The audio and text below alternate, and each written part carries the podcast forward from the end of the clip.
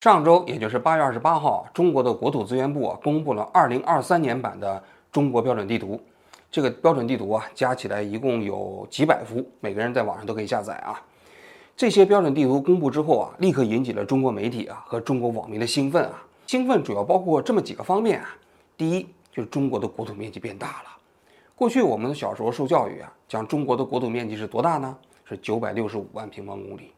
现在呢不是了，现在是一千零四十五万平方公里，怎么算的呢？说陆地面积现在是九百四十四万平方公里，海岛面积是七点五万平方公里，滩涂面积是一点二七万平方公里，然后还有六十九万平方公里的内海面积，比如像渤海这种地方啊，之后还有二十二万平方公里的领海面积，这些东西七七八八加起来啊，就是一千零四十五万平方公里。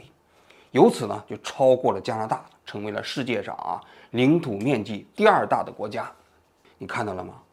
中国实际上是把自己的公摊面积都算上了啊，终于超过了加拿大。但问题是，人家加拿大说是自己九百六十六万平方公里啊，人家也没算公摊面积，人家也没算领海面积，人家算的就是陆地面积。全世界每个国家在算自己领土面积的时候，都是算的陆地面积，没有人算这个。海海水面积啊，如果算海水面积，那马尔代夫绝对是个大国呀，你知道吗？那马尔代夫，你别看那就加起来就几十平方公里的土地，那海洋面积加起来大了去了，对不对？所以你看到了吗？中国这就叫在地图上开疆拓土。还有啊，我觉得这里头这次地图公布的这个国土面积数据里头有猫腻，为什么呢？我感觉这个陆地面积变小了，国土面积变少了。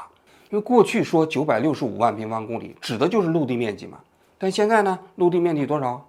九百四十四万平方公里，再加七点五万的海岛，再加一点二七的滩涂，你就把它加起来，一共算下来也就是九百五十三万平方公里。那过去是九百六十五万，那十二万平方公里去哪儿了？那怎么少了呢？我高度怀疑呀。中共悄咪兮兮跟哪个国家签订了一个丧权辱国的条约，把十二万平方公里的土地给割让出去了。为了掩盖这个事实啊，就把这个海水啊往里头掺掺，一直掺到一千零四十五万平方公里。这一般的小粉红脑子也不清楚，是不是？一看国土面积变大了，哎呀，都觉得欢呼。殊不知啊，国土面积是少了十二万平方公里啊。那这十二万平方公里，我建议你们得赶紧在地图上查一查呀，到底哪儿少了？这如果要是真少了，那绝对是丧权辱国，对不对？是吧？这是第一点啊。第二点，就说这个藏南地区啊，这一次啊，全部划到了中国领土啊。第三点，就南海诸岛，过去都是九段线，现在改成了十段线，把台湾东部加了一条线。那由此呢，台湾跟南海诸岛都划到了中国国土面积之内啊。其实这些人都不太懂啊。实际上，藏南地区啊，划到中国版图之内啊，是中国历届的。标准地图都是如此，从来没有把藏南地区划到印度国土范围内啊。再有一个，我们说这个九段线变成十段线，他们就更外行了。我们说的九段线是专指南海诸岛的，并不包括台湾。台湾外面的那条国境线啊，实际上是东海的范围之内，并不是南海，所以那条线不能算到九段线里面。说这个小粉红他比较好欺骗，脑子一热他什么都不懂。第四条啊。黑瞎子岛啊，全部划到了中国的版图范围内。黑瞎子岛在中国名气很大，因为呢，中国人一直认为黑瞎子岛是中国的领土。但是在二零零四年的时候啊，中国跟俄罗斯签署了一个中国东段边境补充协议，黑瞎子岛呢一分为二，啊，中国拿了一百七十一平方公里啊，剩下的都给了俄罗斯啊。由此呢，中国和俄罗斯的边境问题彻底解决了。那比较奇怪了，按道理来讲，你中国二零零四年啊。已经解决了中国之间的边境问题啊，那为什么你现在出版的新版地图啊，你这个仍然把整个黑瞎子岛全部划到自己的领土范围内呢？我查了一下啊，这地图中间的确如此，整个黑瞎子岛就是在中国的领土范围之内。今天啊，我们就要用一期节目的时间讲一讲黑瞎子岛，也包括啊中苏、中俄之间边境谈判的那些有趣的事情。实际上，这个黑瞎子岛啊，大家仔细去查一下，蛮有意思的一个信息是啊。中方确确实实现在所有的地图中间都把黑瞎子岛划到中国的版图里头，但你在查俄罗斯的地图，你会发现，俄罗斯直到现在也把黑瞎子岛啊划在俄罗斯的这个版图范围内。按道理来讲，二零零四年之后啊，这个问题应该双方把地图全部修订过来，但实际上双方都没有修订。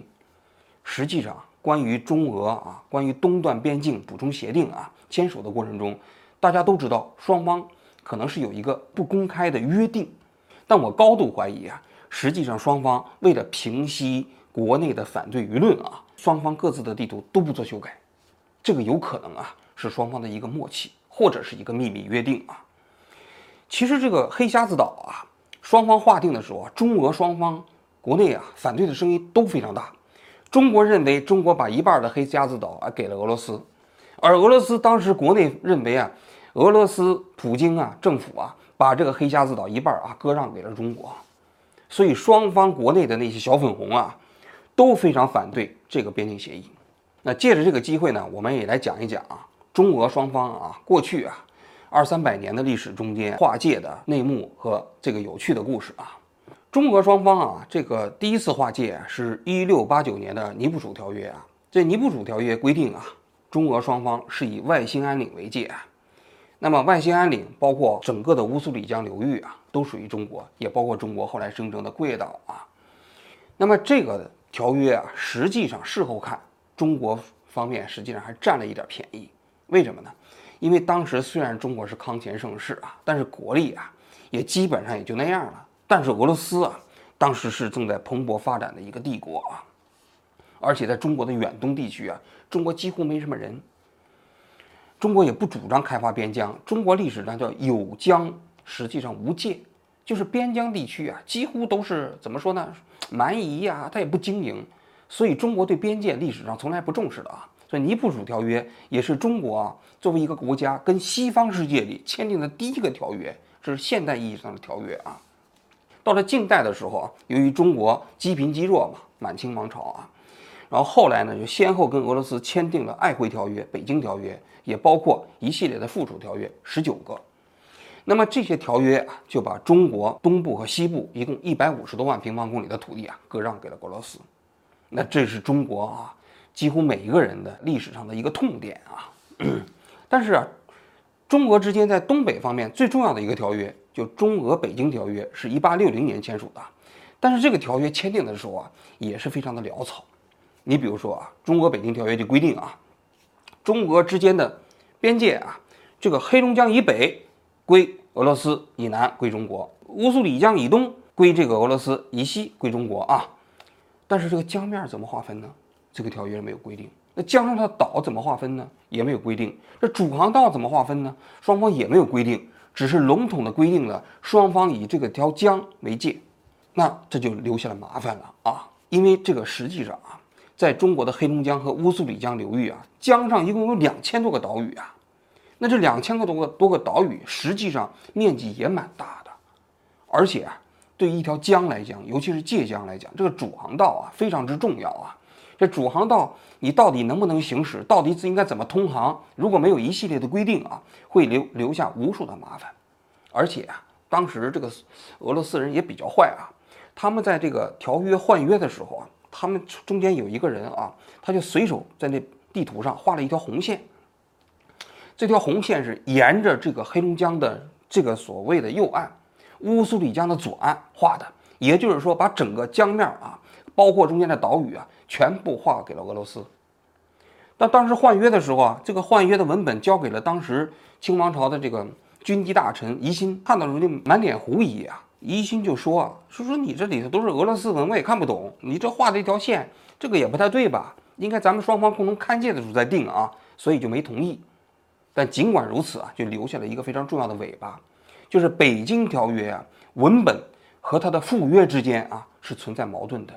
就文本规定，两国的边境线啊，以黑龙江和乌苏里江为界。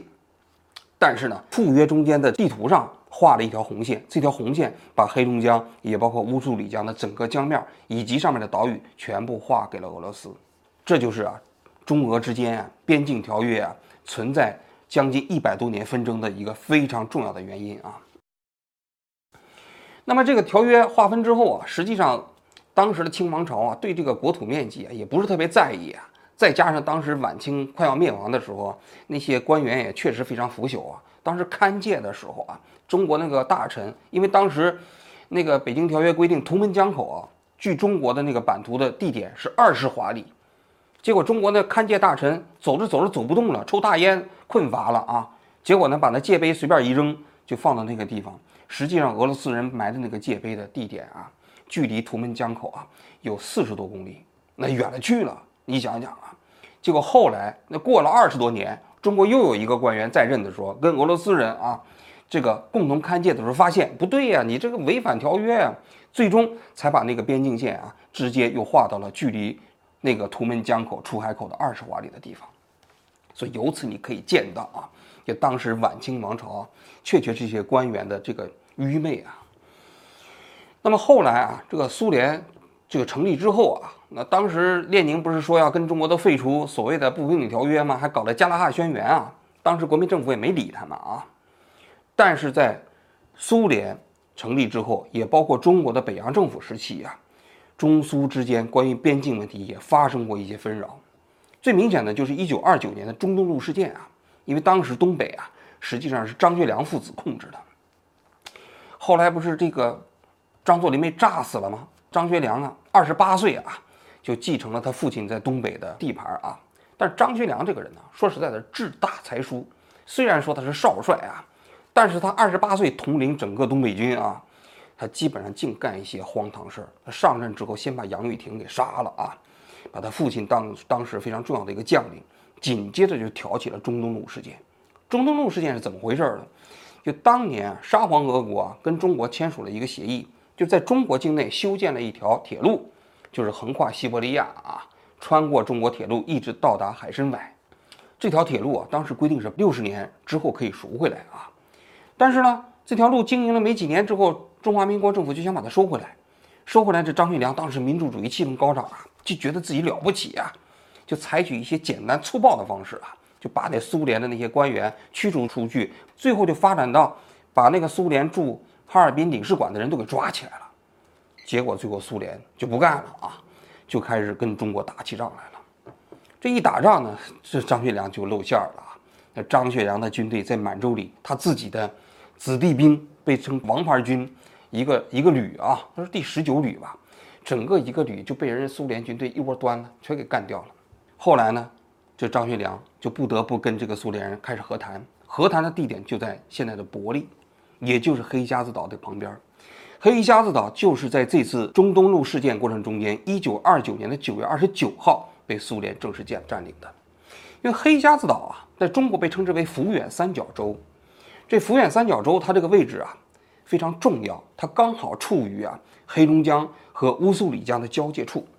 按照中俄北京条约规定啊，就是中俄的这个边境线啊，一直到黑龙江和乌苏里江的交界处。那交界处以南就归中国吗？所以你按照这样的一个中俄北京条约的条约规定，抚远三角洲显然属于中国。但是苏联自从一九二九年九月二十九号占领了这个黑瞎子岛之后啊，以后就再也没有还。